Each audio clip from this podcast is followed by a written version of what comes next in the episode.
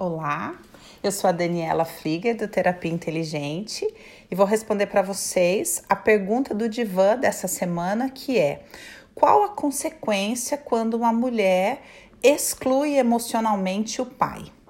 Essa pergunta nasceu de um post dessa semana onde eu dizia que o homem que exclui emocionalmente o pai fica preso na esfera da mãe e permanece um menino. Então, daí vem a pergunta do bom, e a mulher? O que, que acontece com ela? Então, para vocês entenderem isso, primeiro vocês vão precisar compreender que a jornada de individuação de uma mulher é mais longa do que a jornada de individuação de um homem.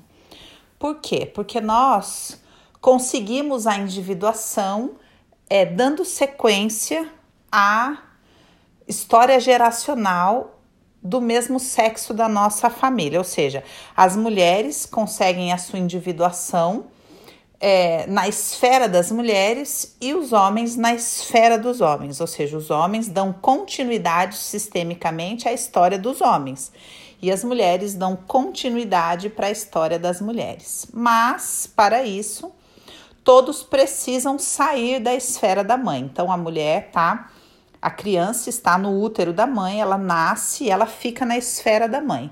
O menino precisa apenas caminhar para a esfera do pai e lá ele vai começar a desenvolver a identidade dele. Por que, que para o menino a jornada do herói né, é mais curta? Porque ele tem uma missão com relação ao ao coletivo, né? Mas eu não vou entrar no mérito aqui da questão. E a mulher? A mulher precisa também, nasce ali do útero, fica na esfera da mãe, depois caminha até o pai e depois volta para a mãe. Então veja, no caso da criança, menino, que permanece na esfera da mãe, ele permanece um menino, não caminha até o pai, não conhece o mundo. A menina que exclui o pai, então ela não vai para a esfera do pai, não desenvolve, não se experimenta no mundo para depois voltar e dar continuidade para sua contribuição dentro da esfera doméstica, que é onde essa mulher vai encontrar é, o ápice da sua individuação, quando ela dá continuidade para a proposta do feminino, né? Eu sei que são coisas complexas, eu sei que muitas de vocês que ainda estão presas dentro dessa esfera vão questionar, não, porque a mulher não pode isso, não pode aquilo, não é nada disso que eu tô falando, tá, gente? Eu tô falando sobre individuação, o processo de individuação. Então, veja, quando a menina é, nega a esfera do pai e o pai é o mundo real, é o mundo dos limites, essa menina fica se achando melhor, maior que a mãe, maior que o pai, não aceita limites, não encontra o seu lugar no mundo e vai ficar presa em relacionamentos de dependência, porque o relacionamento da esfera materna é um relacionamento de dependência. Quando a menina vai para a esfera do pai, ela começa a testar o seu poder de sedução, então ela vai competir com os homens para conseguir ter noção do seu próprio poder, até que ela se deixa ser conquistada, veja, não vencida, mas conquistada, e aí ela pode permitir que os homens existam, e quando ela autoriza que os homens existam, então ela vai começar a encontrar a sua referência, o seu lugar como mulher.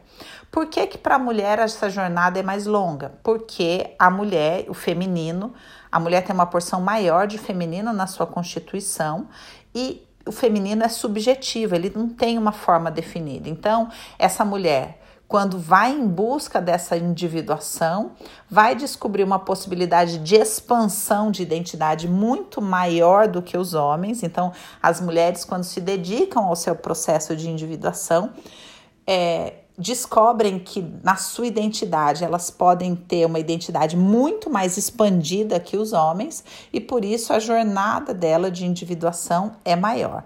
Então, concluindo, respondendo a pergunta, qual é a consequência de uma mulher excluir o pai emocionalmente? Essa mulher não lida bem com o real, ela não define exatamente o que é o real ela exclui junto com o pai todos os homens da sua vida, ela permanece dentro de um modelo de relacionamento de dependência ou de codependência, dependendo do formato de relacionamento com a sua mãe. Ela não experiencia a própria sexualidade, porque ela não ativa esse aspecto masculino da própria é, sexualidade, que ela só acessa quando toma o pai dentro de si. Então fica uma, uma coisa um pouco complicada. Essas mulheres tendem a somatizar mais, tendem a vivenciar mais as próprias emoções a partir de enfermidades, por conta de não conhecer os limites do próprio corpo, porque os limites estão na esfera do pai. Essas são algumas das consequências, mas eu acho que já dá para vocês terem uma uma ideia aí da história. Se você gostou desse áudio e tá falando, gente, eu quero aprender isso, quero viver essa individuação, é no meu processo de identidade feminina. A gente trabalha isso no curso da Tecelã e a próxima turma começa dia 20 de junho. Se você quer saber mais informações, o link tá na bio. Um beijo.